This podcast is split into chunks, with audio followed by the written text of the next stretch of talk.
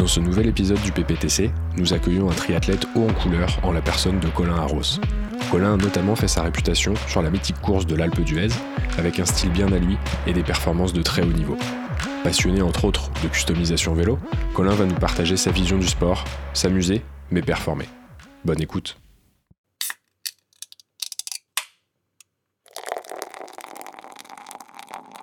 T'as peur d'avoir mal.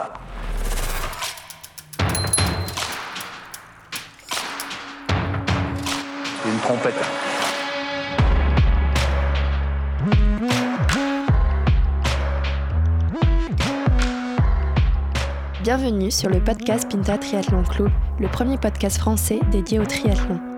Dans chaque épisode du PPTC, vous retrouverez des interviews, des conseils et des actualités sur l'univers du triathlon. Bonne écoute!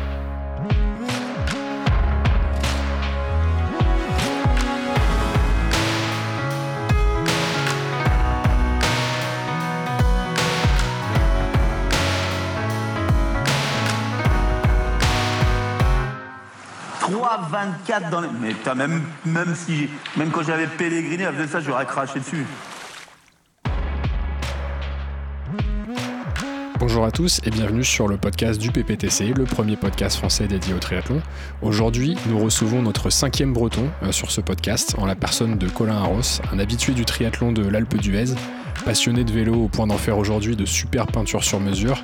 Euh, on va en parler juste après. Colin, bonjour et bienvenue dans le podcast. Salut les gars, merci de m'avoir invité, c'est très gentil. Merci, euh, merci à toi d'avoir accepté l'invitation surtout. Euh, aujourd'hui, je suis accompagné de, mes amis et compagnons d'aventure, Thibaut et Mélène. Messieurs, bonjour. Salut. Bonjour. Colin, on a, on a pu échanger un petit peu en aparté pour, euh, pour préparer cet entretien. Est-ce que pour nos auditeurs, tu peux, tu peux commencer par te présenter un petit peu là où tu habites, l'âge que tu as, etc. etc. Tout à fait. Donc je m'appelle Colin Arros, je suis triathlète, j'ai 27 ans l'âge des rockstars. Non, c'est l'âge des rockstars au calibre, donc on va pas parler. Je suis breton, connu pour être euh, breton dans le monde du triathlon. Je le revendique assez haut, assez fort. Et euh, on a un bon groupe de triathlètes en Bretagne et de assez bon niveau. Euh, et, donc voilà, je fais du triathlon plutôt longue distance, plutôt en montagne. C'est là où j'ai eu des meilleurs résultats, on va dire. J'ai commencé le triathlon depuis toujours. comme mon père en faisait, je passais les dimanches après-midi sur les courses. Les triathlons, je trouvais ça sympa. Donc en grandissant, j'en ai fait un peu toutes les distances, XS, S, M, L, au fur et à mesure qu'on prend de l'âge. Et arrivé en senior, j'ai fait du longue distance, j'ai trouvé ça cool. Et j'avais euh, un rêve dans la vie, petit, mais bon, à mon échelle, c'est que je voulais faire le triathlon longue distance de l'Alpe d'Huez que je voyais depuis euh, des années, en étant jeune. Et donc, du coup, l'année où j'ai pu le faire, je l'ai fait. Et ça a été super, euh, je fais cinquième sur ma première participation à 20 ans, j'étais plus jeune dans la course, c'était trop cool. Et c'est surtout de ça qu'on me connaît. Et, euh, voilà. Et donc je suis. Euh, ah, aujourd'hui, quand on me voit, en général, dans les deux premières phrases qu'on me dit, il y a Alpe d'Huez. Donc je pense que je dois être plutôt. ma petite notoriété, je la dois à ça. Donc voilà, je suis triathlète, amoureux de la Bretagne, amoureux du vélo, amoureux du triple effort, et puis euh, voilà. Bon. Il y a, d'autres d'autres éléments pour lesquels tu es, tu es un petit peu connu. Euh, on, va, on va en parler juste après. Tu as tes petites spécificités, tu as ton petit côté excentrique, si je dis pas de bêtises, mais on va revenir dessus. Euh, on va revenir dessus juste après. Tu disais que tu as commencé très tôt le, triathlon. C'était à quel âge ta première épreuve euh, à laquelle tu as participé? Alors, il y a eu des compétitions de natation à 6 ans, un triathlon à 6 ans, les compétitions d'athlétisme à 7 ans, les crosses à 7 ans. Donc, tu vois, ça commence très tôt. Effectivement, ouais. Et, euh, les, alors, les vrais triathlons, on va dire que ça commence quand tu es en minime. Parce qu'avant, euh, tu vas trouver les épreuves enfants, mais ce qui ne veut pas dire, pas dire grand-chose. Quand tu es en minime, c'est du format XS, c'est un vrai format. Donc, euh, donc voilà, 14 ans. Après 16 ans, les S, là où tu commences à faire vraiment du, du, vrai triathlon avec 300, 300 personnes au départ, un, un vrai niveau. Donc voilà. Mais pour moi, le début, c'est vraiment 14 ans minime, quoi. Quand on commence à s'entraîner un petit peu pour ça.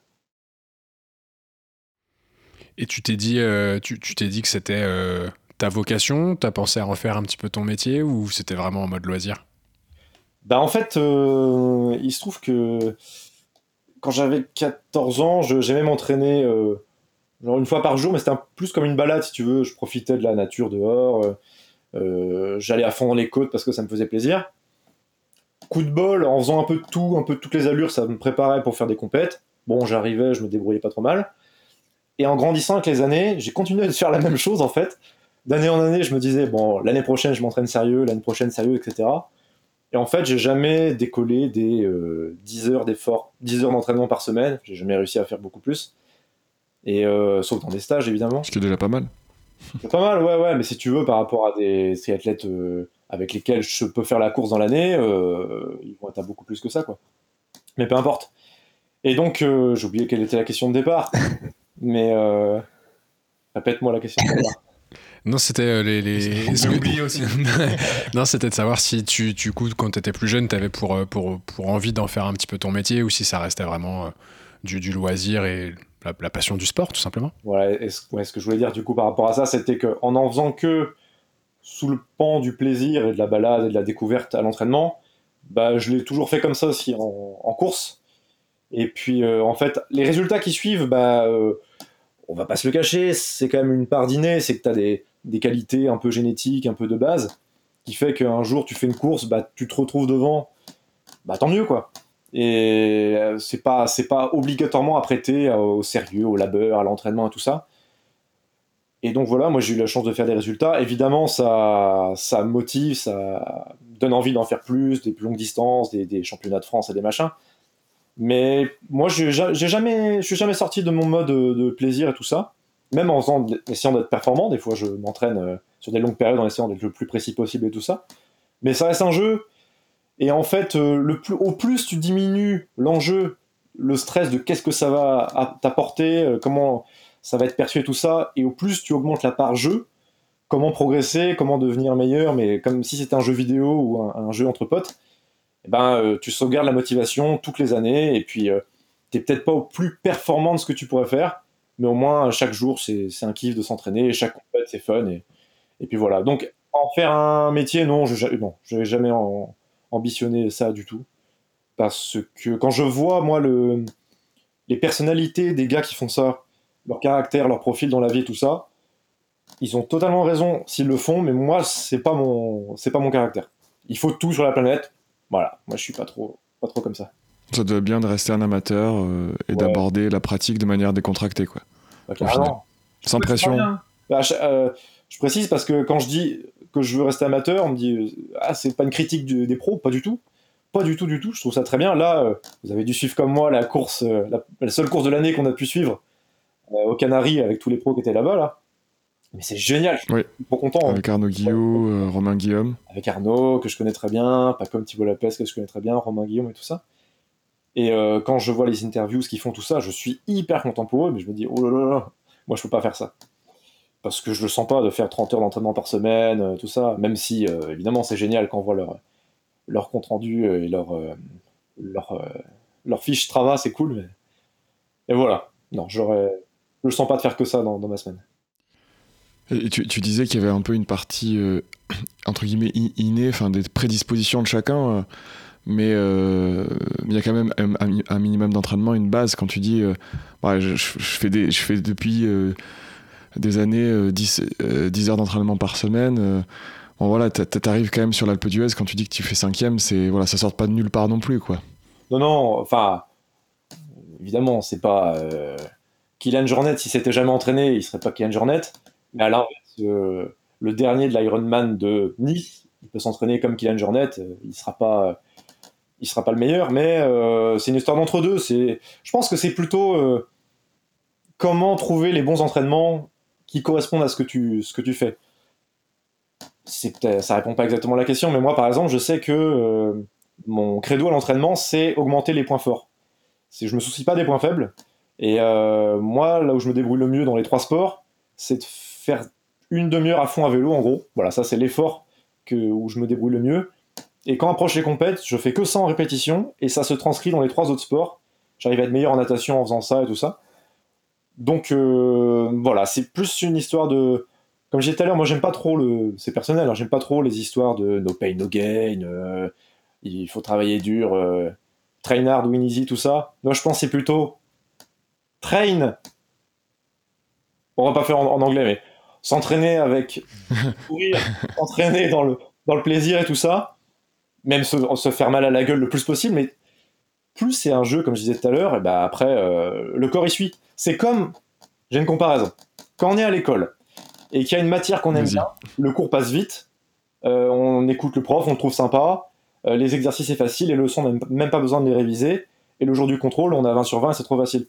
Parce que c'est un truc dans lequel Tu parles de l'EPS, là. c'est plaisant. Au final. De quoi T'as dit quoi Tu parles de, des cours de PS au final. Ouais, même de n'importe quoi, si on veut se comparer avec d'autres d'autres disciplines. Et les cours qu'on n'aime pas, les disciplines qu'on n'aime pas, bah, c'est dur, euh, le temps passe pas vite en cours, on a du mal à apprendre, à faire les exos et tout ça. Moi, j'essaie de retranscrire ça en sport, de faire que des trucs que j'aime bien, en faisant un compromis, de- il faut quand même progresser. Et euh, je pense que c'est ça qui fait le plus euh, progresser, justement. Donc oui, il y a la part, je reviens sur le début de la question, il y a la part de, de capacité euh, un peu de naissance, il y a l'entraînement. Effectivement, le fait que moi, euh, j'ai été mis dans un club de natation quand j'avais 6 ans, bah, évidemment que ça va jouer. Tu... Moi, j'ai fait ma croissance en faisant les trois sports. Donc, euh, de mes 6 à mes 16 ans, quasiment tous les jours, je faisais du sport. Ouais, ça aide, hein, c'est sûr. Forcément, quand tu arrives à 18 ans, tu as Mm. déjà passé la majorité de ta vie à faire du triathlon, même si tu pas encore fait de compète. C'est sûr que ça aide. C'est un peu la stratégie d'Olivier au final. Tu te concentres sur, euh, sur tes points forts. Ouais. Et je, Tu je- fais pas du tout de natation. Non, mais j'aimerais bien. Zéro. Mais je peux pas. mais euh, ouais, ouais. Non, point fort. Très point fort. Le repos, Tout ce qui est transition. Ouais, repos, le transition. repos, euh, le, le bar. Je assez fort, mais je bosse un peu moins en ce moment. Ouais, mais en ce moment, c'est compliqué. C'est comme les piscines. Euh, Est-ce que, euh, aujourd'hui, au final, ton activité au quotidien, c'est quoi? Parce que t'es pas, on a compris, t'es pas triathlète euh, pro. Euh, T'en es où un petit peu dans ta dans ta vie? Moi, je fais euh, deux trucs. C'est que je fais d'un côté euh, les peintures de vélo. J'ai commencé l'an- l'année dernière. J'en faisais déjà un peu en off. Et puis je me suis dit, bon, pourquoi pas en faire un métier? Et en fait, ça marche. Il y a une clientèle, il y a suffisamment de gens qui veulent en faire. Donc, apparemment, enfin, là, de ce que je viens de commencer, donc ça, c'est en croissance, mais je pense que je peux en vivre à peu près décemment. Et puis, à côté de ça, j'ai une activité complémentaire, euh, mi-temps complémentaire, c'est que je fais de la communication, des vidéos, du graphisme pour des entreprises avec un collègue, on fait ça sur le, dans le Finistère.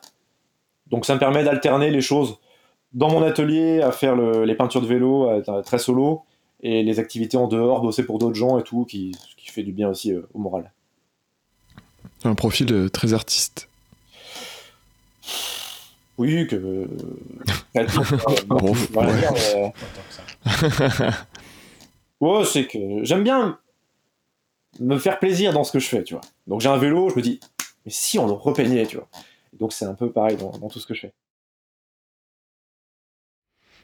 Et hum, sur, sur ta course, du coup, celle euh, qui fait que tu, tu es connu, entre guillemets, ce que tu nous disais tout à l'heure, euh, dès qu'on dès qu'on parle de toi, on parle de l'Alpe d'Huez. Euh, tu nous disais que c'était une course un petit peu mythique. Pour toi, comment ça s'est créé? C'est parce que tu regardais, euh, je, pense que pour beaucoup c'est ça, hein, mais euh, le Tour de France et l'ascension euh, de, l'Alpe d'Huez, et du coup tu t'es dit un, jour je le ferai, et avec ta pratique du triathlon, tu as voulu lier les deux et participer à la longue distance. Comment ça s'est passé dans ta tête? Bah, ça, t'as raison. Pour beaucoup, c'est de voir l'Alpe d'Huez à la télé. Moi, je l'avais jamais vu. euh, J'ai dû le voir une fois le, le contre-la-montre en 2004, peut-être, avec Armstrong, à l'Alpe d'Huez. Mais j'avais pas tellement Ah oui. ça au ou- triathlon, parce qu'à l'époque, il n'y avait pas le triathlon. Euh, ça a été créé en 2006, je crois, le triathlon de l'Alpe d'Huez. Et c'était côté Vaujany, enfin, c'était pas à l'Alpe d'Huez. Enfin, non, c'était l'Orga, mais c'était à côté. Et euh, non, moi, j'ai dû voir 5 ou 6 éditions, ou 7 avant de pouvoir le faire, le triathlon. Et euh, non, c'est vraiment de voir le triathlon, euh, puis de voir qu'il y avait 4 cols, euh, l'arrivée en altitude, le semi-marathon d'altitude, nager dans un lac de montagne. C'est l'ensemble de la course que je trouvais euh, complètement fou, quoi. Puis après, moi, de- depuis euh, que j'ai 10-12 ans, euh, tous les étés, euh, je monte des cols à vélo. Donc je me suis dit, ah, concilier triathlon et montée de col, parce qu'en Bretagne, euh, il y a des petits cols, mais bon, c'est pas des, des grosses ascensions. Et je me suis dit, bah ouais. Ouais, c'est plutôt vallonné qu'autre chose, quoi. C'est Ouais, jamais plat C'est très vallonné, mais. c'est jamais plat, mais les, les côtes les plus longues font euh, 10 minutes, un quart d'heure ici. Donc euh, ça veut ça col d'une heure. Et donc, C'est vrai que tu le constates en Bretagne, mais après, quand tu. À la fin de la sortie, tu dis Ah bah tiens, il y a eu- un peu de dénivelé quand même. ouais, ouais. Mais tu, tu, tu, tu le vois à la fin, quoi, vraiment. Si tu fais la somme des côtes sur une sortie, ça fait quasiment un col. Ça compense. voilà. Et donc, oui, la- la- l'Alpe d'Huez, ben. euh, Alors, j'ai fait les duathlons l'Alpe d'Huez quand j'étais cadet. Après, dès que je suis passé junior, j'ai fait les triathlons le triathlon M. Et j'attendais d'avoir 20 ans pour pouvoir faire le triathlon L. Euh, J'attendais ça pendant des années. Pourquoi c'est c'est un âge minimum euh, obligatoire pour pouvoir faire le L ou c'est toi qui t'étais Ouais. qui avait pas eu l'occasion de le faire plus tôt? Non, c'est en dans le règlement de la FF Street, les longues distances, c'est au senior 20 ans. Voilà. En Ironman, c'est arbitraire parce que dans le label Ironman, c'est 18 ans. Alors, tu fais les Ironman à 18, mais l'Alpe d'Huez à 20. Ouais, c'est question de, question de business. Ouais. Un, un petit peu, peut-être. Donc, tu, donc à 20 ans, tu fais euh, cinquième sur euh, le longue distance de l'Alpe d'Huez. C'est Ouais. quand même- C'est quand même. euh, Avec un coup de bol, C'est un, un temps breton. il, a- il y avait de la pluie, il faisait 13 degrés. l'eau était à 13 degrés dans le lac, et il pleuvait. Et j'ai déjà dit, mais il y avait des nuages. Et en fait, tous les Espagnols, ils avaient les doigts blancs, ils étaient congelés, ils abandonnaient. Et les Français, surtout les Bretons, étaient wouhou Ça y est, fait beau. C'est euh, j'ai eu cool. de la chance. Ouais, la dernière fois que je l'ai fait, donc en 2019, il faisait 40 degrés. Ouais. Là, on comprend bien. C'est moins breton. Le, voilà, le, le, le background breton en, en prend plus un coup. C'était Bretagne Sud, quoi. Voilà, le Rhône. Et alors, comment, co- comment allait cette ascension de, de, de l'Alpe euh, rapidement? Parce que Alors, on connaît surtout euh, l'Alpe ouais, l'Alpe du Zwift, mais euh, on connaît pas encore. moi, euh, l'Alpe du Zwift et... Non, c'est pas comparable. Alors, faut préciser à vos auditeurs que donc vous faites le triathlon M, donc c'est pour ça que vous me posez la question. Tout à fait. Vous voulez savoir Oui. à quelle sauce vous allez être mangé S'il a Quelle lieu, sauce on va être mangé Il a lieu, ouais. ouais. Et euh, alors, non, un avantage, c'est que le plus dur est au début.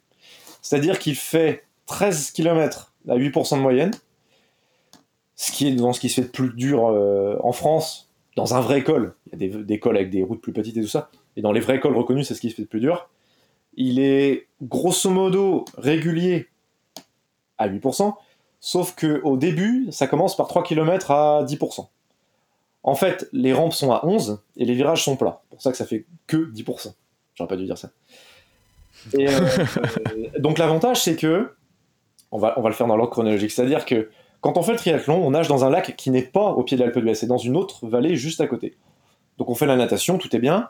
On part sur le vélo, on passe sur le barrage du lac, la descente du barrage, on fait une vallée, et là on commence à prendre la confiance, à se dire, Bah, en fait c'est trop facile ce triathlon. Il y a 15 bandes de pieds, mais c'est très facile comme ça, c'est une seule route. On arrive dans Bourdoisan, on voit la montagne, euh, on voit que la vallée fait ça, et d'un coup ça fait comme ça la montagne. Donc on se doute qu'à un moment donné ça va monter raide. Et le pied de l'Alpe d'Huez, c'est pas souple. On passe de plat, un virage sur la gauche, et d'un coup, 11%. Moralement, oh, faut être prêt. Ça fait mal. Ça fait mal. Quand on voit le virage, ouf, là tu passes le petit d'un seul coup, tout à gauche. Et, euh, en plus, tu vois tous les, gars devant parce que les rampes sont tellement longues au début que tu peux voir euh, les mecs qui sont deux minutes devant toi. Donc en sortie d'eau, tu peux voir 150 personnes euh, dans ton champ de vision. Et donc 3 bornes à 11%. Et après, ça se calme un peu, mais on va dire que c'est régulier à 8, 8,5 euh, sur la, fin du col. Et l'avantage par rapport à d'autres cols, c'est que l'effort est régulier, donc euh, on tient une vitesse et puis on, on a- on attend jusqu'en haut. Autre avantage, c'est qu'on est tellement sur cette course-là que c'est cool, on se fait doubler, on double, donc il y a tout le temps de, de- de la motivation, de l'entraînement du fait de voir les autres. Quoi. Ça vous rassure ou Et pas du coup, toi, quand t'étais. Ouais, ça nous rassure à peu Oui près. et non. Ouais, si. Moi, je fais le malin tant qu'on le fait pas en vrai. On verra, on verra le jour J. Toi, t'as un moteur dans ton cadre, c'est pas oui, pareil. bah, il faut pas le dire trop parce qu'après ils vont surveiller. Mais, mais toi, quand t'as fait ton, quand fini cinquième euh, sur euh, sur ton épreuve de, de l'Alpe, comment tu l'as vécu justement cette euh, cette épreuve globale et cette ascension? T'as dû doubler pas mal de monde. Est-ce que ça t'a motivé à accélérer Ouais. tout au long des virages? Bah en fait, pas tellement parce que moi déjà je connaissais l'ascension parce que j'avais fait les duathlons et le triathlon M, donc je la connaissais pendant la course. Et euh, sur le triathlon L, c'est autre chose parce que le duathlon et le triathlon M, c'est la, la difficulté centrale et quand on arrive au pied, on n'est pas vraiment fatigué. Qu'on a fait que la natation et un, petit peu de vélo ou 5 km sur le duathlon. Et quand tu fais le triathlon L, t'as fait une plus longue natation et t'as surtout fait trois cols avant. Donc quand t'arrives au pied de l'Alpe, t'as pas du tout envie de monter l'Alpe d'Huez et t'as pas l'énergie pour le faire. Et bon, tu trouves le- les, capacités pour le faire parce que t'as pas vraiment le choix. Donc l'état d'esprit est pas tout le même. Sur le M, t'es t'es couteau entre les dents, tu dis allez, ça y est, je me suis entraîné toute l'année pour ça. Quand tu fais le triathlon L, et puis l'effort est solitaire parce que les écarts sont faits, les places bougent plus trop. Et moi, la première année où je l'ai fait, euh, donc je finis cinquième, mais je, je, si je dis pas de bêtises, je dois être cinquième au pied de la- d'Huez, ou quatrième. Donc en fait, euh, j'ai dû passer troisième et deuxième au bout de 2-3 bornes. Et ensuite, bah, tu as 10 bornes de col tout seul. Et euh, seul face à ton effort. Et donc euh, là, t'as pas la motivation que tu as sur le triathlon M. Donc, difficulté. Et tu, te sentais comment euh, à ce moment-là d'être. euh, Tu, avais conscience de ta place euh, à ce moment-là? Tu comment tu vivais ta course? Ah, c'est marrant, c'est très très marrant comme sentiment. Alors j'ai une autre anecdote une année plus tard qui est encore plus parlante, c'est qu'en 2015 je reviens, je refais cinquième cette année-là, et c'était Arnaud Guillou qui était en tête pendant l'ascension, il avait fait un très bon vélo, et moi j'avais fait aussi un bon vélo, et je re- remontais, donc sortie natation je devais être 5 40 50e, en du premier col je devais être 20e, deuxième col 15e, troisième col 10e, et je remonte 5, et pendant le- l'Alpe d'Huez je remonte 5, 4, 3, 2, et après, je savais qu'il restait plus que Arnaud devant, parce que même si on me l'avait pas dit, il n'avait pas doublé. Donc je me suis dit, Où est-ce Oh, qu'il est? Où est-ce qu'il est? Je guettais comme ça. J'ai cherché Arnaud. Et à un moment, je vois Arnaud, et surtout, je vois la, la voiture rose, et donc je double Arnaud, ça change de Timo, et je pars devant. Et, à ce moment-là, quand je suis passé en tête, je me suis dit, c'est quand même ouf, il y a 1000 bonhommes derrière en train de faire l'épreuve, et il y a personne devant, et ce sentiment-là, c'est génial. Le vélo, alors j'ai posé le vélo deuxième, parce qu'il y a un Belge qui m'a doublé sur la fin, mais je suis parti à pied, j'ai fait un tour euh, à pied sur trois, en tête parce qu'il avait pris une petite pénalité pour drafting, dans ma roue en plus. Et, euh, et donc, quand, quand tu es devant, dans l'Alpe d'Huez, c'est, il y a la difficulté de te dire qu'est-ce que je vise. Tu vois, il y a personne à doubler. Du coup, tu te dis, bah, faut juste que je pédale vite. Ouais. C'est un peu déstabilisant. Est-ce que, est-ce que je me maintiens Ouais, c'est ça. Est-ce que je me maintiens? Est-ce que j'accélère? Euh, Ouais, où tu te dis, je suis allé trop vite, du coup, Puis tu si je suis devant, tout ça. Donc, Oui, oui, et d'exploser derrière. ouais, Puis ouais, tu te dis, je viens de doubler euh, Arnaud Guillou, quoi, dans l'ascension, quoi. c'est ça. Arnaud, euh, si tu écoutes ce podcast, Arnaud, un petit message. oh, il s'en On rappelle. l'a interviewé là, Je pense qu'il se rappelle. dans le dernier épisode. Ouais, et j'avais doublé euh, James Kunama, si vous voyez qui c'est, juste avant, qui a fait deuxième à Hawaï, je crois. Solide. Et euh, je sais plus qui il y a cette année-là. Et euh, il y avait non, il n'y a pas Romain Guillaume. Et donc, euh, et donc ouais, c'est assez ouf. Mais t'es tellement cuit euh, sur le long distance que t'es vraiment dans une gestion d'un effort qu'on connaît sur le long distance. Bah, tu reviens dans un effort solitaire. euh, Tu t'attends la fin du col et puis tu te dis, tu, tu penses pas au semi-marathon. Donc voilà, on s'amuse beaucoup plus sur le triathlon M parce que euh, voilà, le, tu vas pas tomber en hypoglycémie carabinée sur 3 heures d'effort, ni en déshydratation carabinée, donc tu peux te permettre de faire des relances, d'accélérer, tu peux voir des potes qui sont pas loin. Même plus loin en place sur le longue distance, euh, quand tu arrives dans l'Alpe d'Huez, t'as ta place, euh, c'est Hmm. ouais, c'est dur. Bah, c'est En plus, c'est- il est tellement difficile que c'est, c'est, voilà, c'est presque un, un iron. Enfin, je veux dire, dans la difficulté, euh, avec tous les cols, euh, c'est un L euh, Ouais, L amélioré, difficile, quoi. Ouais, Il y, a- il y a plein de gars qui Ouais. trouvent ça plus dur qu'un Ironman. C'est clairement plus dur qu'un Half. On va dire que c'est entre les deux, quoi. Ouais, au au niveau des chronos, c'est Et en ça. plus, toi, tu as la, sp- la spécificité si. euh, Non, non, je Pardon, disais au niveau des je chronos, effectivement, on est entre, on est entre les deux. Ça se joue souvent autour de 7-8 heures, quoi, pour les, les tout meilleurs. C'est 6 heures. Le, 6 heures, ouais. tu regardes pas la même partie du tableau, mais là, C'est pour ça. Ouais, mais 6 heures, ouais, un half, euh, tu vois, les pros, ils sont en moins de 4 heures, donc euh, ouais, t'es t'es entre les deux. Et, hum, et ouais, toi, du coup, tu as, aussi la particularité euh, de, de rouler euh, avec une roue euh, lenticulaire, si je dis pas de bêtises. Ouais. Euh, C'était, euh, c'est quelque chose qui, je sais pas, c'est une passion, c'est euh, parce que c'est pas forcément ce qui est recommandé logiquement pour, euh, les parcours avec une ascension. Est-ce qu'on peut expliquer à nos auditeurs? Est-ce que Ouais. tu peux expliquer à nos auditeurs Et pourquoi? Alors, je roule avec une roue. Alors, pour le terme exact, c'est une roue paraculaire.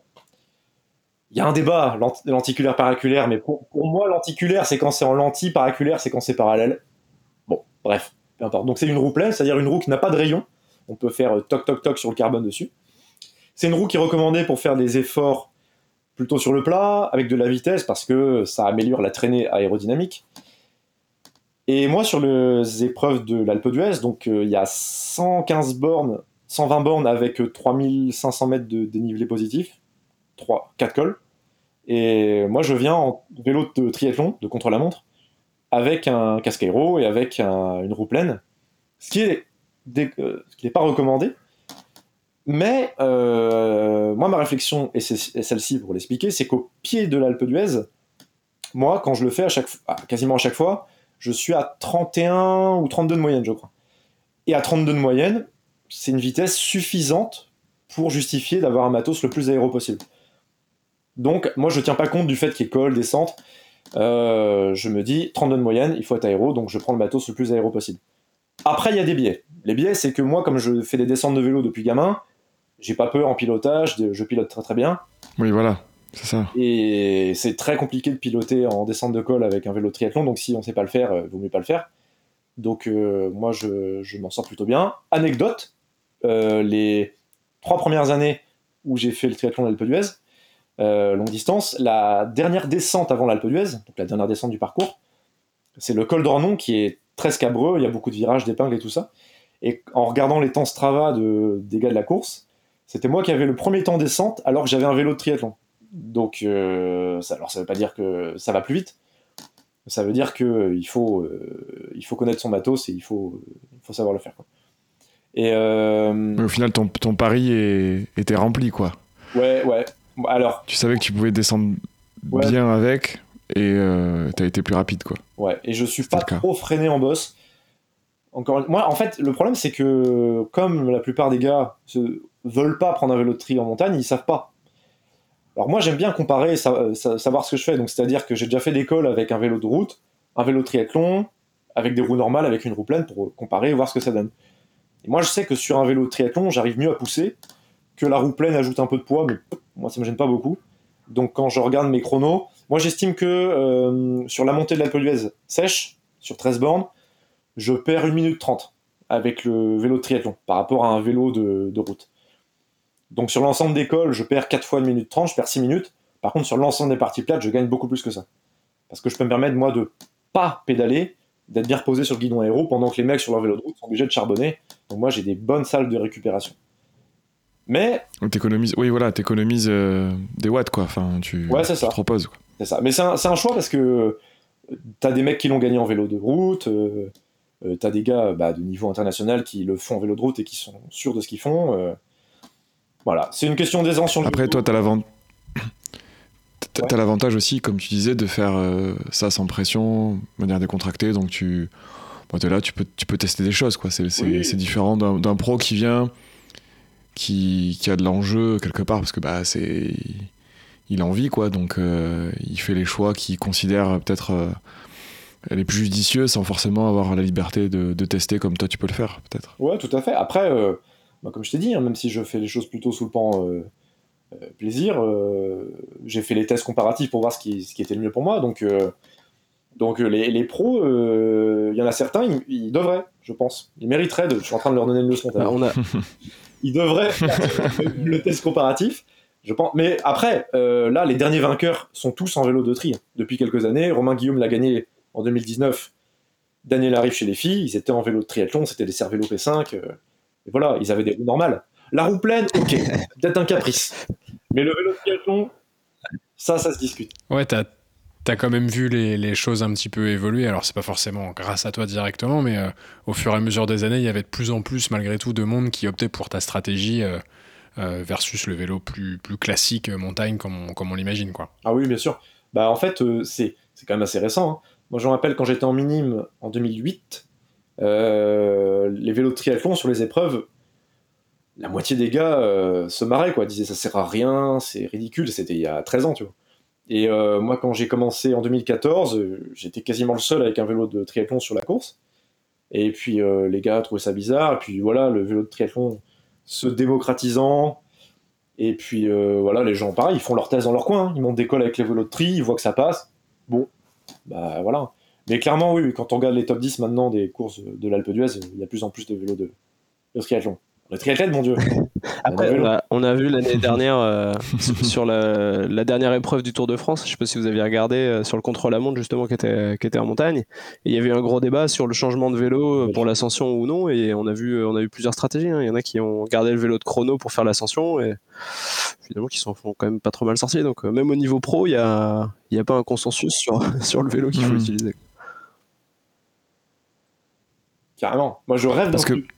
Pardon, excuse-moi. Euh, c'est que, euh, c'est que l'organisation de l'Alpe d'Huez autorise de faire ça, de changer de vélo au pied d'école ou euh, à intervalles réguliers comme ça, avec des petits. Bah écoute, on fait, vélo de tri, vélo de. on, on fait passer un, on fait passer un message à Cyril Neveu, hein, qu'on a eu la chance de d'interviewer d'ailleurs pour parler de l'Alpe d'Huez. euh, Suggestion, des petits parcs à vélo au pied et au sommet de chaque col, avec des caravanes qui amènent tout le monde. Ça va être un peu compliqué niveau logistique, mais non, on va rester. En plus, t'es un peu la mascotte de- du triathlon de l'Alpe d'Huez, donc euh, ta, ta- ta voix euh, porte auprès de Cyril. Oui, parce que t'as pas que la spécificité du, du vélo de triathlon ou de, de la roue pleine, t'as un, un autre, euh, un autre critère qui te caractérise un petit peu, qui fait ta, ta réputation. T'as pas lancé la mode euh, encore, mais sur le short à fleurs. Est-ce que tu, tu- tu peux nous expliquer un petit peu pourquoi c'est pour la perf aussi, parce que ça se passe mieux dans les, dans les descentes c'est... Alors, on va rendre à César ce qui est à César. Je sais qu'il y tient. Il va nous écouter. Robin Moussel, qui a été champion de France de duathlon, qui fait de la D1, euh, très très fort. Il mettait des shorts à fleurs sur cross. Avant moi, et à ma connaissance, euh, c'est le premier à avoir fait ça.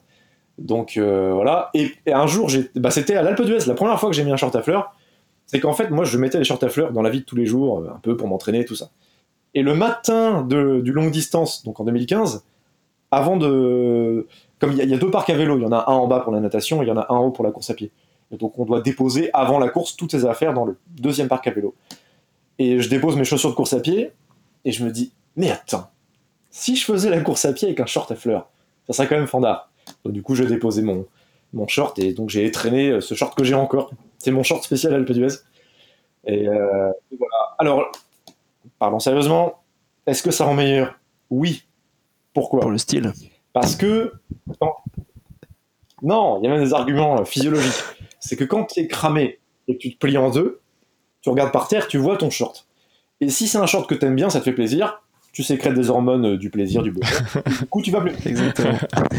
Donc c'est totalement réfléchi. Non, je plaisante. Après, voilà, c'est juste. euh, Il y a, il y a- il y a un, un mec, un grand penseur, un jour qui a dit Pourquoi se faire chier? Et je- j'adore cette phrase. C'est Thibaut qui a dit ça, je crois, une fois. ça, ça- ouais, c'est peut-être moi d'ailleurs. Il y a beaucoup de grands penseurs qui ont dit ça à 4h du matin, ça fait bien aussi, mais...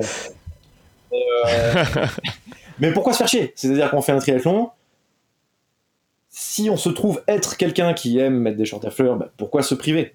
Pourquoi se priver? Par contre, ça, c'est très, très marrant, depuis que je mets des shorts, le nombre de... Enfin, la variété de réactions que j'ai eues face à ça, c'est extraordinaire. Je pourrais écrire un petit bouquin sur l'ensemble des réactions que j'ai eues, du euh, c'est génial, c'est une vraie philosophie de vie, alors que pas du tout au mec qui disait euh, c'est une insulte au triathlon, c'est honteux, tu n'as aucun respect pour les triathlètes pro, à ceux qui s'en foutent, à ceux qui font pareil, à ceux qui trouvent ça marrant et cool, et voilà. Et en fait, euh, le- la, la juste appréciation, c'est juste que bah, euh, c'est cool.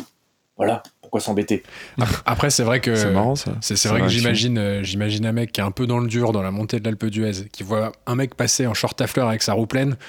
Bon, tu, tu peux être quand même un peu colère sur le coup. Quoi. Après, tu te dis, ouais. bon, c'est marrant, mais sur le coup, t'es colère. Quoi. Bah ouais, après, c'est. C'est c'est- c'est le jeu, c'est le jeu, ma pauvre Lucette. Mais euh, non, bah après, quand t'as un short à fleurs et que tu te fais doubler, c'est toi qui as l'air con. Donc euh, c'est donnant-donnant aussi, tu vois. C'est proportionnel. Mais tu reçois potentiellement Non, mais plus voilà, d'encouragement. euh, Ah mais alors là, oui, carrément. Non, en fait, c'est pas sur le moment, c'est après. Parce que le nombre de, fois sur les courses où j'entends pas mon prénom, mais j'entends c'est le gars au short à fleurs, ou c'est lui qu'on avait vu euh, sur euh, l'année dernière ou sur une autre course, bah voilà, ça permet de te distinguer un petit peu, même si c'est pas le but. Et euh, ouais, ça, ça participe aux encouragements. Et aussi, quand t'as ta famille qui te suit, ou des proches, ils regardent de loin et disent Ah oui, c'est lui, c'est le short, donc c'est forcément lui. Donc ça permet aussi de d'aider les proches à suivre la course. Il y a un intérêt pratique. Là, un intérêt. Physiologie, pratique. Sur les autres, euh, parce qu'on s'est, on s'est pas mal concentré sur l'Alpe d'Huez, mais tu as fait aussi d'autres, euh, d'autres courses, hein, notamment du, du trail, si je dis pas de bêtises. Euh, tu t'y Ouais. as mis aussi euh, un petit peu à, à la suite. Pourquoi est-ce que, enfin, comment c'était venu euh, ce, ce truc-là? Et c'est quoi tes, tes objectifs, tes ambitions un peu sur, euh, sur l'ultra trail? Ou trail d'ailleurs, je sais pas. Alors j'ai deux, j'ai deux trucs que j'aime bien dans le trail. Il y en a un qui, qui, surprend un peu quand je le dis. Le premier, c'est que, en fait, euh, d'un point de vue purement sportif, euh, je trouve ça énorme. Parce que c'est un défi. Ah là là là, je vais me faire plein d'ennemis. Il y a plein qui aiment pas quand je dis ça non plus. C'est que pour moi, le travail, c'est plus dur que le triathlon. Ah. Il y a des triathlons plus durs que certains trail. Mais quand. En fait, On a déjà eu ce débat. Si tu fais 10 heures de triathlon ou 10 heures de course à pied, bah 10 heures de course à pied, t'as plus de casse musculaire, t'as plus de monotonie, mentalement c'est plus dur. Donc, euh, à effort égal, je pense que l'ultra trail est plus dur. Et donc voilà, c'était juste une quête de faire des choses de plus en plus dures pour voir euh, ce que ça donne, essayer de trouver une limite. Et c'est pas euh, la course à essayer de trouver le truc le plus dur possible, parce que tu vois, moi là, j'augmente les distances en trail. J'ai fait des 100 km et 100 km, je, je, trouve ça cool. Et je pense, enfin, j'ai pas trop envie d'aller au-dessus, et je préfère me essayer d'être meilleur dans du 80-100 km. Donc voilà, j'ai trouvé un truc que j'aime bien. Et il y a une autre chose que j'aime bien. pas mal. Ce qui est déjà euh, suffisant. C'est la barrière pour que ultra, a priori. Ouais, c'est vrai. Ouais, vrai. D'ailleurs, il y en a qui parlent d'ultra que à partir de 80. Donc, euh, ouais, c'est. On avait interviewé Cascade Vert qui nous disait ça. Moi, je considère que l'ultra, c'est à partir de 10 ou 15 heures de course en moyenne. Euh. Ouais, c'est ça. pour certains, quoi. Et puis euh, voilà. Et, donc le. Moi, tu disais le deuxième? Ouais, le deuxième truc que j'aime bien dans le trail, un peu spécial, c'est qu'en fait, euh, depuis que j'ai commencé le triathlon, il se trouve que, merci la génétique, euh, j'ai des, facilités et je fais plutôt des bonnes places. Et en fait, je n'ai jamais connu de faire des courses, c'est, on va dire, il est prétentieux, mais c'est vrai, j'ai jamais connu de faire des courses, on est 600 au départ, et de faire 3 centièmes. Et quand j'ai commencé à faire de l'ultra trail, et ben je me suis retrouvé au milieu de peloton, à être un mec euh, lambda de milieu de peloton qui essaie de faire sa perf. Il n'y aura pas de podium, il n'y aura pas de classement de rien à l'arrivée. Et je trouvais ça super cool parce que tu vis un, un, autre aspect du sport que tu connais pas quand tu fais, quand es habitué à courir devant quoi. Quand on voit comment courent les gars euh, avec qui je fais la course sur triathlon, ils ont raison de le faire comme ça. C'est qu'on fait les courses, on sait qu'on va faire des podiums, on sait qu'on va faire des bonnes places quand on fait les courses à son échelle euh, locale ou régionale, bah, du coup, on se retrouve aussi à faire des bonnes places. Et on n'est jamais confronté à, l'événement de la vie d'être dans le milieu du paquet quoi, et de voir ce que ça donne. Et je trouve ça très cool. Bienvenue dans notre monde. ouais, Et encore, milieu du paquet, c'est quand ça se passe bien. Hein. ouais, c'est ça. Alors, j'ai même fait, j'ai fait le 100 km des Templiers il y a 3 ans. Et euh, c'est la première fois de ma vie où je commençais à, regarder les barrières horaires. Et là, c'était ah génial. Ça ne m'était jamais arrivé. Ah oui. Et euh, j'étais 650e sur 800, je crois, un truc comme ça. Bon, je m'étais arrêté de dormir parce que j'étais en hypo et tout ça. C'était lié à ça. Mais, euh, mais ouais, je trouve ça hyper formateur, hyper cool. Et quand tu reviens sur triathlon et que tu fais une course comme l'Alpe d'Huez où tu fais top 10, tu bah, as, le, recul de ce que tu as vécu. Tu te dis, ah putain. Et du coup, tu, visualises beaucoup mieux les gens qui sont derrière, 500e sur l'Alpe d'Huez, qu'avant, tu, tu comprenais pas. Euh, ce que eux faisaient comme effort. Et puis, euh, voilà quoi. Mais c'est vraiment pas du tout le même, euh, le même jeu, le même sport de faire la course devant, la course derrière. Une anecdote marrante, c'est que quand, on, quand je fais l'Alpe d'Huez, les années où je fais 5 euh, enfin où je fais les top 10, moi quand je double les gars, je fais toujours un petit allez, ça va. J'ai rarement une réponse. Ou alors un petit avec si, quand c'est des potes, euh, Paco, Marno, Guillou, tout ça, euh, là évidemment on se dit toujours un petit mot, mais sinon les Espagnols, les Américains, tout ça, eux, c'est tête dans le guidon, et ils te foutent une petite attaque après, où ils restent dans ta roue. Mais, euh, et par contre, l'année dernière j'ai fait un ultra trail de 85 bornes, et à un moment je double un gars, et je lui dis, pardon, je passe, il s'arrête, il me dit, bah vas-y, je t'en prie. J'ai trouvé ça extraordinaire. Sur Jamais de la vie, dans un top 10 de l'Alpe d'Huez, tu peux avoir ça. Donc j'ai trouvé ça génial. Et, je, en fait, je, je, veux avoir les deux dans, dans, ma pratique sportive. Hmm. Ça permet de. C'est ce que nous disait C'est ce que nous disait Cascade Vert, justement, euh, qui est plutôt un trailer qu'on avait, avait, interviewé. Euh, que oui, il y, y, a une ambiance quand même sur le trail qui est, qui est hyper bon enfant. Quoi. Que Après, tu n'as pas forcément. Ouais, vas-y. Non, qu'il n'y a pas forcément dans le tri, j'allais dire, mais euh, enfin, si, globalement, quand on est euh, comme nous, en fin de tableau, mais euh, ouais, comme tu le décris, c'est vrai que ceux qui jouent les premières places, c'est pas forcément le cas. Quoi. Ouais, non, c'est pas le même. Que ça soit en tri ou en trail. Hein. Je sais pas comment c'est d'être devant en trail, mais je suppose que ça doit être pareil. Hein. Les mecs, sont... enfin, ils font la course, quoi. C'est ce que c'est. Mm. Et l'ultra-bike, c'est un truc qui, qui t'intéresse aussi, du coup, euh, puisque tu, tu recherches un petit peu des, des expériences, on va dire, un petit peu différentes autour de ces sports. C'est c'est aussi quelque chose qui te passe par la tête? Ouais, ouais, ouais, je, je connais ça depuis pas trop longtemps. Là, j'ai vu le deux trois vidéos sur le Biking Man en, en Corse et tout ça. Donc euh, pour moi, c'est assez récent dans, bah, dans, dans la connaissance. Donc euh, oui, pourquoi pas. Ouais, ouais, c'est un truc qui me ferait bien plaisir. J'ai un projet cette année avec un pote. Oh, si Ah, je le dis maintenant, vas-y. il va être obligé de le faire. Donc je vais peut-être le dire maintenant. Vas-y. Vincent, On, on va le piéger, on va le piéger. Ouais, Vincent Colville, pour ne pas le citer. Euh, voilà, tu es pris au piège. C'est qu'on a prévu en septembre de faire. Alors, je suis amoureux du Finistère, donc on va faire le tour du Finistère en essayant de suivre grosso modo les frontières. Et comme c'est un département qui est, qui est très scabreux au niveau des frontières, euh, le tour fait à peu près 500 km en vélo. Et pour nous donner un premier aperçu à tous les deux de, l'ultra bike comme ça, on va faire en relais. Donc c'est, on fait en une seule fois, 500 bornes, euh, un chrono top départ, et puis on arrête quand on a fini la boucle. Mais on va le faire en relais de 25 ou 50 bornes chacun. Où on se tape dans la main, on, fait des relais comme ça, euh, euh, à plusieurs échelons, jusqu'à faire tout le tour.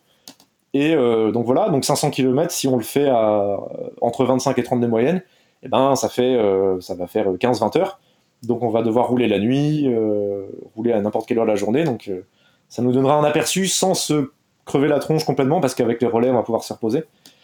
Et on va mettre la première marque Ouais, ça va. du Tour du Finistère en record et après on ouvrira. Le Tour du- a le record.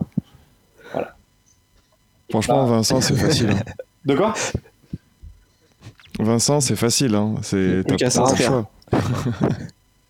Easy, là, ça. Voilà, c'est tous les deux, c'est juste en, c'est juste en off. Pourquoi pas organiser un truc plus tard après On verra. Mais c'est vrai que c'est marrant que tu aies choisi le. Là, tu t'es mis au, du coup au trail parce que ton sport de prédilection, vu tes perfs, c'est plutôt c'est plutôt le vélo, Ouais, non? Bah carrément. Mais en fait, il y a un truc, c'est que moi, enfin, c'est toujours plus marrant de, de, de- d'être dans un, d'investir dans un truc où tu peux progresser. Euh, encore une fois, c'est, je sais pas comment le dire, mais moi en vélo, ça va si tu veux. C'est que quand j'ai monté, je monte d'école depuis que j'ai 10-12 ans, ça a toujours été un plaisir. Et euh, j'ai toujours, euh, quand je monte l'Alpe d'Huez, moi je suis, oui, c'est la vérité, je suis à l'aise, je suis bien, je j'aime bien faire ça. Il se trouve que j'ai dans les, dans, les bons temps. Et à pied, non, je galère, je suis une grosse vache, j'ai pas de pied, j'arrive pas à progresser, je comprends pas, je comprends pas ce que je fais, je fais des cycles d'entraînement en faisant de la technique, d'endurance, du machin, de la plio, ça marche pas, des trucs qui marchent, et c'est beaucoup plus stimulant. Parce que du coup, tu te dis, ouais, mais comment je vais pouvoir y arriver? Donc euh, voilà, je sais pas si c'est la bonne. Mais en même temps, pour le tri, tu disais tout à l'heure que tu travailles tes points forts, quoi. Bah ouais, en triathlon, je travaille mes points forts, mais c'est pour ça aussi que tu vois, j'aime bien le l'ultra trail. Tout est, une, tout est une question d'équilibre et de compromis, c'est que ça me permet aussi de faire un truc où ben où je peux progresser. Je pense que je m'emmerderais énormément si je faisais que du triathlon Alpha Ironman toute l'année. euh, ben, ça serait toujours la même chose. Une fois que tu as ton plan de bouffe et de boisson, que tu connais tes allures, que tu connais tes entraînements dans les trois sports à l'année, si tu refais tout pendant 15 ans la même chose, voilà. Faut changer d'épreuve, quoi. Ouais, c'est ça. changer de changer d'effort, de ressenti. J'imagine que t'as pas fait que l'Alpe, d'ailleurs. Euh, non, j'ai fait un Ironman, un fiasco, j'ai couru en 5h30 le marathon. Et euh, j'en ai pas refait depuis, c'était il y a 4 ans.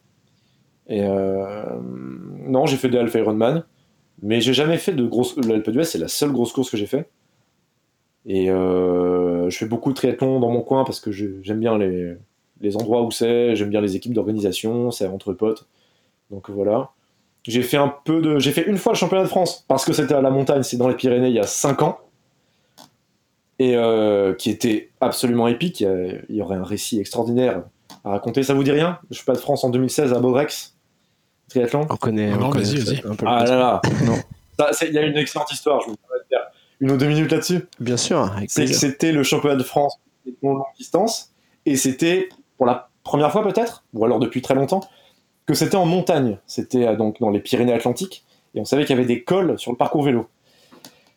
Et euh, donc euh, les Bretons s'étaient tous motivés à aller le faire, parce que euh, dans les Bretons, les meilleurs temps vélo à l'Alpe d'Huez, c'est des Bretons. Le record de la montée de l'Alpe d'Huez sur les épreuves du triathlon, c'est pas comme Thibaut Lopez, qui est breton. Moi, j'ai eu Encore, fait- encore, eu- encore. hein. en étant breton. C'est la des bretons, quoi. et Arnaud Guillou qui a gagné l'Alpe d'Huez, qui est breton. Enfin, bon, voilà. Et donc, on s'était tous motivés à aller au championnat de France. Et euh, on était surmotivés. Paco était là deux semaines avant pour s'entraîner. Moi, j'étais là deux semaines avant pour m'entraîner. Euh, Arnaud, euh, il avait fait vice-champion de France l'année d'avant, donc il était surmotivé pour gagner. Et on avait notre ami Robin Moussel aussi qui, qui se considère comme breton, parce qu'il est mi-breton, mi-normand, qu'on considère comme breton. donc c'était le Oh, attention. Bon, on va faire, on va faire polémique. Bon, il est passons. Il est Voilà. On a en gros les quatre bretons. Les quatre fantastiques. Et la course a été absolument épique parce que natation, c'était donc ces 3 km, 100 km à vélo avec au centre le col du Souleur et le col d'Aubisque, et un semi-marathon à pied. Et euh, natation se passe, bon, bah, il y a des mecs très très forts, il y avait euh, Fraisse devant qui sort premier de l'eau, évidemment, gros nageur. Euh, on sort tous de l'eau, Arnaud et Paco et Robin doivent sortir dans les 20, 25, 30e. Moi, je dois sortir euh, 60e, 70e. La route pour rejoindre le pied du col, tous les trois devant, ils étaient pas trop trop loin des places devant, donc ils, sont, ils ont commencé à carburer. Moi, j'étais un peu plus loin. Et en commençant le, col, on s'était tellement monté le, bourrichon, les quatre bretons, qu'on a monté le col, en fait, comme si notre vie en dépendait. Donc très rapidement, Robin, Paco et Arnaud sont passés 1, 2, 3 du championnat de France, ils étaient tous les trois en tête. Et moi, un peu comme à l'Alpe d'Huez, c'est que j'étais au pied du col, je vais être 30e, et je remonte 25e, 20, 15, 12, 10, 8, et je me dis, j'ai toujours pas doublé Arnaud, Paco et Robin, et je continue 7, 6, 5, 4e, et euh, là je dis, il reste plus que trois bonhommes devant, donc c'est forcément les, les trois potes. Donc à ce moment-là, on était les, les quatre bretons en tête du championnat de France, c'était n'importe quoi. Je double Robin, qui était troisième. Je passe troisième, je double. Il me dit je suis en hypo total, je vais abandonner, je crois. Je double Paco, euh, je double Arnaud, euh, qui était un peu mieux. Après, on a du bol, c'était un temps breton, il faisait 5 degrés en haut du col, mais qui était un peu claqué aussi. J'ai pas doubles doublé. Arnaud encore une fois. Ouais, c'est ça. C'était l'année après, de la PDS. Et, euh, et en fait, voilà, on passe en haut des deux cols, 1, 2, 3, 4. Donc c'était euh, c'était épique. Et au final, ça s'est pas bien passé. Ça s'est pas bien terminé parce que Paco m'a abandonné. Il était claqué. Arnaud, je le croise sur un demi-tour à pied. À un moment, il court face à moi. Il s'arrête, il se tient les deux cuisses et il se, il se jette dans le talus parce qu'il avait des crampes. Robin a abandonné parce qu'il avait une hypo. Oh là. Et moi, je suis parti à pied L'hécatombe. en hypo, l'hécatombe. Sur les photos de l'arrivée, j'ai la, la moitié de volume euh, euh, de mes jambes parce que j'étais complètement déshydraté. Donc, fiasco, mais avec un bon souvenir. Ça, c'est une belle anecdote. Donc, du coup, en gros, si je comprends bien, les quatre bretons ont. Les quatre bretons, vous avez explosé en plein vol, quoi. Ah, c'était alors le père de Robin. À la fin de la course, on était tous les quatre par terre, euh, à moitié morts. Il arrive vers nous et il nous dit bravo pour le suicide collectif. C'était exactement ça. C'était Pas si solide que ça, finalement, les Bretons. Pas, ouais, jusque, jusque dans le col. Et non, après, euh, on avait tous les quatre dans les premiers temps. euh, de la... Ils avaient chronométré la montée du col et on avait, je crois, tous les quatre les quatre premiers temps du col. Et, euh, mais voilà, le championnat de France ne se finissait pas malheureusement en haut du col. Et euh, voilà. Donc, la question de départ étant est-ce que j'ai fait d'autres épreuves? L'Alpe d'Huez, ça. Non, j'ai fait le championnat de France quand j'étais jeune, mais je venais que pour faire les temps vélo. Donc, euh, j'ai pas fait d'autres grosses courses. J'ai pas fait d'Ironman à la belle, par exemple. Un peu cher. Très bien. On coupera ça avantage. Et tout à l'heure, tu, tu nous parlais, au-delà un petit peu des, des épreuves, euh, l'autre euh, l'autre enfin, l'une des activités que tu as aujourd'hui, c'est la partie customisation des, des vélos. Est-ce que tu peux nous expliquer éventuellement un petit peu, pour ceux qui connaissent pas euh, cette activité que tu peux avoir, en quoi ça consiste et, et comment ça t'est venu finalement de te lancer là-dedans? Ouais, alors, euh, dans le temps, mon père s'était dit Oh, si je repeignais un vélo, ça pourrait être sympatoche. Donc il avait repeint un vélo, genre juste tout noir. Et puis il s'était dit Ah, Je me ferais bien un petit deuxième, cette fois avec un logo, etc., etc. Les années passent. Et puis un jour, moi, je fais du triathlon, j'ai des vélos, on commence à les repeindre. Et puis euh, moi, j'ai toujours, euh, pour moi, fait du dessin, des trucs comme ça. Et euh, donc je me suis dit, bah tiens, je pourrais peut-être coupler le, faire du dessin que je faisais pour moi dans ma chambre avec le fait de faire des peintures. J'ai commencé à dessiner mes peintures de vélo. Et puis, euh, sur toutes les compètes, les gens venaient me voir, euh, prenaient des photos du vélo, les trouvaient marrants. Et puis euh, on a commencé à avoir des potes qui nous disaient Ben, Tu veux pas me repeindre mon vélo moi aussi On a repeint plein de vélos de potes, on a repeint tous les nôtres. Voilà, il y a eu des, vélos à moi, des peintures qui, ont été en photo dans Triathlete Mag, Tri, Trimag, Trimax, qui étaient un peu connus. Et, puis voilà, l'année dernière, je me suis dit Bah, ça serait quand même con de pas essayer en activité pro, quoi. Encore une fois, hein, on va reprendre la, Ouais, carrément. philosophique. Pourquoi se faire chier? Si on peut faire un, un boulot euh, Pourquoi se faire chier? qui mêle un peu tout ce qu'on aime bien, vélo, sport, dessin, bon bah parfait. Et, euh, et voilà, et en fait en lançant, euh, je fais des vidéos pour faire de la communication, puis pour montrer un peu ce que je fais. Et ça plaît, les gens trouvent ça sympa, les gens euh, associent, je pense, un peu mon image de triathlète avec, le- avec les peintures, donc ils sont aussi contents pour ça. Et puis moi je m'éclate comme un petit fou, là en ce moment j'ai une dizaine de vélos à la maison. Donc euh, voilà, je partage. Alors, c'était très drôle, euh, à la- en- par exemple en septembre dernier, parce que dans la journée, je me levais, je peignais les vélos, je faisais des pauses pour aller faire du vélo, et je faisais des pauses des deux activités pour regarder le Tour de France à la télé. Quand je me couchais le soir, je me disais, mais je, je ne vis. Je fais que que ça. ça. Non, mais j'ai beaucoup de chance. Du coup, Je rêve de vélo. Je rêve de vélo, en plus, 24 heures sur 24 vélo. Non, non, j'ai beaucoup de chance parce que euh, voilà, c'est, je, fais un boulot euh, dans un domaine que j'adore.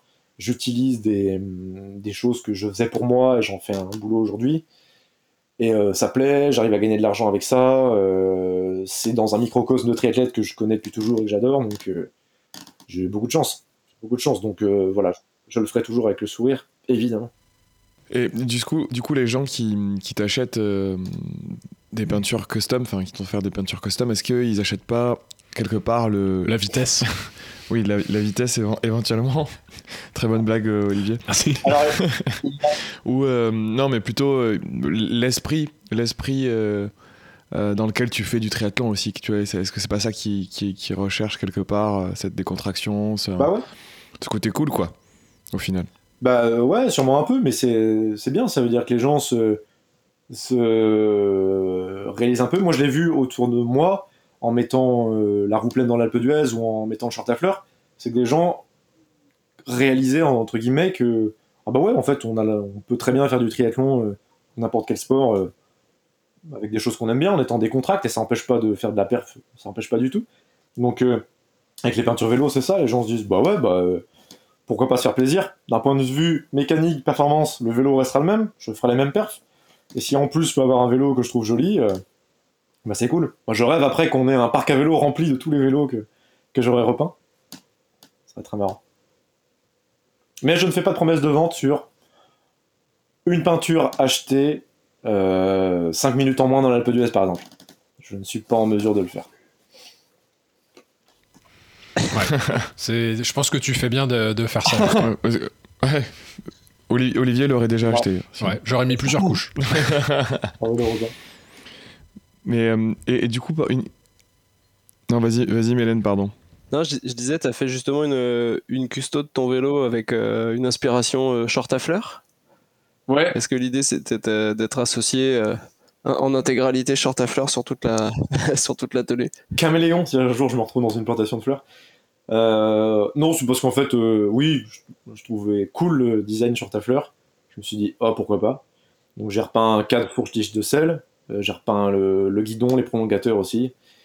Et puis, puis là, c'est la seule peinture que j'ai pas changée d'année d'année en année. D'habitude, je les tiens un an, les peintures. Et j'ai changé, et là, j'ai laissé. A les petites subtilités, c'est que sur le côté gauche du guidon, il y a la liste des cols des Pyrénées que j'aime bien faire. Tourmalet, Otaka, Maspin, Obisque, etc. Ça, je les ai sous la main quand je monte l'Alpe d'Huez. Il y a l'Alpe d'Huez aussi. Il y, a, ouais, il y a un peu des Alpes. Et, euh, et voilà, c'est le, c'est fleurs, mais c'est aussi un peu, un peu, faut que ça soit perso, en plus. J'imagine que tu repeins beaucoup de vélos en carbone. Euh, techniquement, comment, comment, comment tu fais J'ai- entendu dire que c'est pas forcément le truc le plus facile ou. T'as, t'as pas regardé les Ah, vidéos bon. sur YouTube Bah non, pas encore. pas ça, aurait, encore. ça aurait été plus simple. J'ai vu les vélos de, de Ah, Colin, y a- mais euh, Ça aurait été plus simple. dans les reportages Canal+, Ah ouais, ouais. par exemple. Il y a des, il y a des tutos. euh, Ah, c'est, ouais, c'est pas vraiment tuto explicite. Très bien, bah, bah, bah, voilà, personne ne va me répondre, mais j'irai voir les, les vidéos alors Non, euh, de Colin, c'est tout. Euh, Comme nos auditeurs alors. en gros, euh, pour faire vite, c'est euh, tu démontes le vélo. Moi, je récupère quand il est démonté entièrement. Tu commences par le poncer, enlever la peinture qui est déjà dessus. Ensuite, tu mets une couche pour bien niveler, voir ce que tu fais, rendre tout le vélo lisse, qui est uniforme, grise. Et ensuite, tu fais les, tu passes, enfin, tu dessines une déco à l'ordinateur. Et si elle a euh, deux couleurs, admettons, eh ben, tu passes euh, d'abord une sur tout le vélo. Ensuite, tu mets des pochoirs qui auront la forme des dessins que tu vas laisser sur le vélo. Euh, par exemple, tu mets un vélo euh, qui est tout noir, mais tu veux le logo, euh, on va pas donner de marque, un logo de la marque en blanc. Là, tu peins ton vélo en blanc, t'imprimes un logo de la marque. moi, je fais avec une imprimante qui, Du PPTC. par exemple, gros PPTC comme ça énorme sur un vélo, pourquoi pas. Et euh, donc moi j'ai un logiciel qui est lié à une imprimante.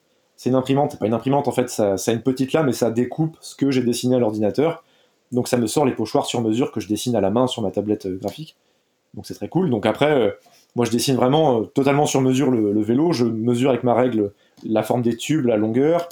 Euh, je- des fois je reproduis en 3D le vélo pour être sûr d'avoir les, bons, les bons graphismes. Donc on fait vraiment tout ce qu'on veut sur le, pochoir. On colle les pochoirs, on peint la deuxième couleur, s'il y a que deux couleurs, on enlève les pochoirs. Là on voit la déco, on met du vernis par-dessus pour protéger le tout, et on a un vélo tout neuf, redesigné pour soi. C'est magnifique.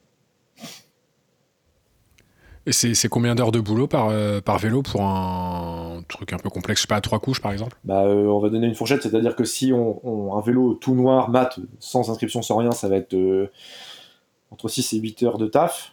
Ouais, ouais, 8 heures de taf. Et un vélo avec une déco dessinée sur l'ordinateur, avec du dessin assez précis, en trois couleurs, c'est surtout le temps de dessin qui est long en fait. Et ben, ça va être euh, 30 heures de travail, à peu près, pour un vélo, 30-35 heures. Donc euh, là, ça fait. euh, ouais. Ça fait assez, assez longtemps. On l'a longtemps le- dans les mains, le, le vélo. C'est donc du coup déjà pour. euh, c'est pour des, des passionnés ou euh, des, des très beaux vélos, des gens qui vont l'utiliser pendant plusieurs années. Quoi, Ah oui, oui, oui. D'ailleurs, on va pas se mentir, ça coûte aussi assez cher. hein. C'est que moi, je prends entre 300 et 600 euros. Voilà, pas de tabou. Euh, c'est clairement, si t'as acheté ton cadre 400 euros, t'as pas envie de mettre une peinture à 500 euros dedans, c'est tout à fait normal. Les gens qui m'envoient leur vélo, c'est des triathlètes qui ont plusieurs années de triathlon, euh, des gens qui sont passionnés de vélo et qui mettent leur argent dans leur loisir, bah, c'est le vélo.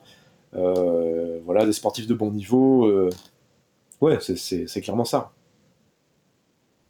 En tout cas, ça donne envie de, de commander. Ouais, mais c'est sportif de bon niveau, du coup, c'est c'est là où je me suis dit, c'est pas pour nous. ça, fi- ça filtre. Bah, parle pour toi. Ouais. Passionné. Passi- ah passionné, c'est bon ça. Et, et dans tout- toutes les réalisations que tu as fait, il y, en a- il y en a une qui t'a euh, plus marqué, hors tes vélos à toi, mais euh, des, des demandes de, de, de clients, euh, quelque chose d'un peu exotique, un truc un peu fun? Ah, je peux te faire euh, très rapidement un petit euh, mix marrant de ce que j'ai eu à faire. Par exemple, je suis en train de peindre un vélo panthère rose. Il est rose entièrement fluo pour un gars, avec les logos noirs et la panthère rose, mais qui est en noir, inversé. Euh, Qu'est-ce que j'ai? Attends, mais c'est marrant parce que à Paris, à Paris, une fois, j'ai vu passer un cycliste intégralement en rose. Euh, mais En, en quelle en- couleur? en, en rose. sans sans l'accent du sud. Mais, mais tout, vélo, roue, casque, maillot. euh, donc, euh, c'était cette personne ouais, peut-être qui nous écoute. un nouveau vélo. Non, il y a ça. Non, est-ce qu'il y a des vélos qui me marquent Euh, Non, c'est- moi je prends plaisir à faire tous les vélos. J'ai des vélos en vert fluo, en orange fluo, des vélos avec un effet arc-en-ciel, euh, des vélos euh, aspect métallique et tout ça. Après, ce qui est plus marrant, c'est quand c'est pas vraiment les peintures en tant que telles, c'est les dessins qu'on met dessus. Donc, euh, quand il y en a qui mettent leur surnom, le surnom qu'ils ont dans un club, par exemple, dans un groupe de potes, euh, un petit logo perso. là, j'ai un truc qui est super sympa, qui est pas marrant, mais qui est sympa, c'est que c'est un vélo des années euh, 50, début des années 50, donc un vélo en acier, en restauration. La déco était complètement morte, et le gars m'a demandé de refaire la même chose sur le vélo qu'il va offrir à son père, parce que c'était le vélo de son grand-père. Donc c'est un super cadeau, je trouve, de faire une restauration comme ça d'un- d'une déco qui n'existe plus. Il a fallu que je retrouve les logos sur internet, mais il y avait que deux images sur un vieux forum des logos, et donc euh, c'est un, travail de, restauration trop cool. Et euh, voilà, j'ai fait une petite draisienne pour un enfant qui va fêter ses deux ans. euh, ça, c'est super plaisant aussi. Donc, donc voilà. Mais la majorité du temps, ça reste quand même des triathlètes qui veulent juste des couleurs qu'ils aiment bien, avec une petite une phrase perso, une petite dédicace perso, un petit dessin en plus. Et puis c'est génial parce que n'y a pas besoin de faire complexe. C'est pas, on s'en lasse pas. Et puis voilà, il y a juste les dédicaces personnelles qui, qui font plaisir. C'est pas mal. On, on va réfléchir, on va t'envoyer un, un petit, euh, une petite image qu'on aimerait bien faire. Tu nous feras un devis. On essaiera de rouler tous avec le même Ah, vélo à l'Alpe d'Huez, ça ça. pourrait être marrant. Euh, tous Du- les du trois, P- non, vous êtes quatre. Tous les quatre. Un vélo, du, un vélo custom du PPTC Ouais. Ouais, avec On est euh, quatre, ouais. une spécificité pour chacun, genre le nom et tout ça. Dans le parc à vélo, ça sera. Ouais, et puis surtout si, comme tu disais, euh, comme tu disais, ça permet d'aller plus vite dans la montée, euh, on prend. Bah hein. oui, nous on Tout ce qui hein. permet de tricher, euh, c'est- c'est bon. Ça le moteur, du coup, euh, ouais, ouais. Exactement. Quand il n'y a plus de batterie, il y aura toujours la peinture, quoi. voilà, c'est ça.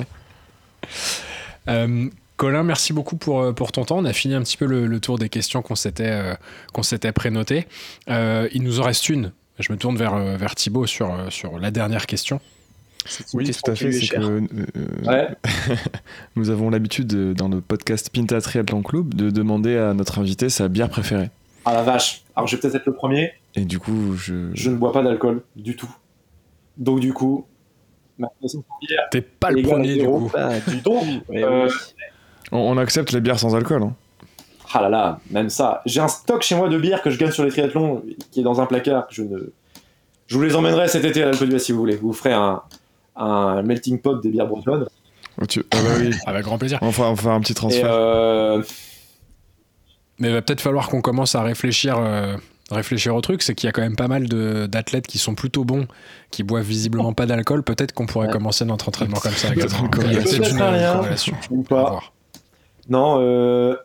ah je sais, je sais, je sais laquelle je vais dire quand même, parce que je l'ai, je l'ai goûté les- le- il y a deux ans. C'était la bière 21 virages, je crois, qui mettait dans le sac d'inscription du triathlon d'Alpe d'Huez. Est-ce qu'elle s'appelle euh, Alpe d'Huez ou je crois que c'est 21 virages, et 21 en gros dessus. Donc pour la boucle est bouclée de, de, cette, de ce podcast, Ah, c'est je vais dire une, celle-là. une vraie bière locale. vous aurez le droit d'en ouvrir une euh, Je, je crois que, que je la connais. À la fin de la, la course. Bah, écoute, au plaisir Ouais. de, de trinquer avec toi, avec la bière que tu ne, que tu ne boiras pas à l'Alpe d'Huez. du coup, est-ce qu'on peut te, te suivre éventuellement sur, euh, sur les réseaux ou sur une chaîne, sur une chaîne YouTube, à tout hasard Euh, oui, donc il y a Facebook, euh, ma page Colin Arros, Brisandour, qui veut dire Bretagne Endurance. Tout simplement. Euh, tout simplement, pas chercher très loin. Qu'est-ce que ça veut dire dans le sens sous-jacent? Mystère. Et euh, voilà, je poste les photos de ce que je fais à l'entraînement, des compétitions. Et puis la chaîne YouTube, c'est plus pour les peintures de vélo. Donc euh, c'est même exclusivement pour les peintures de vélo. Et donc là, c'est selon que vous êtes intéressé par voir des photos d'un triathlète qui s'entraîne en Bretagne et à l'Alpe d'Huez, ou voir euh, des peintures de vélo, bah, l'un ou l'autre des réseaux. Voilà. Chacun son espace. Et, La- la et nous, chaîne Mélène YouTube. La chaîne YouTube, c'est quoi, Colin? C'est Colin Ross aussi Ah, pardon. C'est, ouais, c'est Colin Ross. Ok. Et Très nous, bien. Mélène, on, on peut nous suivre sur les réseaux sociaux? Tout à fait, c'est le, travail de Joji normalement, donc je vais essayer de lui rendre hommage. Euh, sur Instagram, euh, pptc underscore tri, et également sur Strava, euh, pptc clou. Après des dizaines et des dizaines d'épisodes, on n'est toujours pas sûr de, de là où on peut nous suivre sur les réseaux sociaux. On C'est n'est pas très, on n'est pas très bon. Euh, sur YouTube aussi, on peut nous suivre. Sur Facebook aussi, PPTC à chaque fois. Et n'hésitez pas à nous mettre 5 étoiles sur Apple Podcast si vous appréciez le podcast. Euh, bah, ça nous aide à le diffuser, à diffuser la bonne parole. C'est 5 étoiles minimum. Ouais, c'est minimum. C'est minimum. Si vous arrivez à mettre de plus, c'est noter. bien, mais Euh, voilà, c'est le seul endroit où on peut noter euh, à notre connaissance euh, le podcast. Donc, euh, n'hésitez pas. Colin, merci beaucoup euh, à nouveau, merci pour ton temps, et puis bah bonne continuation pour, euh, pour les épreuves à venir, et puis on espère te voir euh, fin juillet, si tout se passe bien. Ouais, merci beaucoup. J'ai un mot de la fin. J'ai un mot de la fin. C'est Vas-y. que j'offre ma bière de l'Alpe d'Huez à celui de vous quatre qui fait le meilleur temps dans la montée sur la course. Facile. Facile. Euh, on s'entraîne, on s'entraîne dur. Je boirai ta avec plaisir. Voilà. C'est noté, on prend, on prend rendez-vous. Merci beaucoup. Je vais m'entraîner en Bretagne. Et euh, merci beaucoup de m'avoir invité votre podcast. C'était hyper sympa. Merci à toi, c'était un euh, très bon moment. Et n'oubliez pas bah, que l'important, l'important c'est, le club. C'est, le club.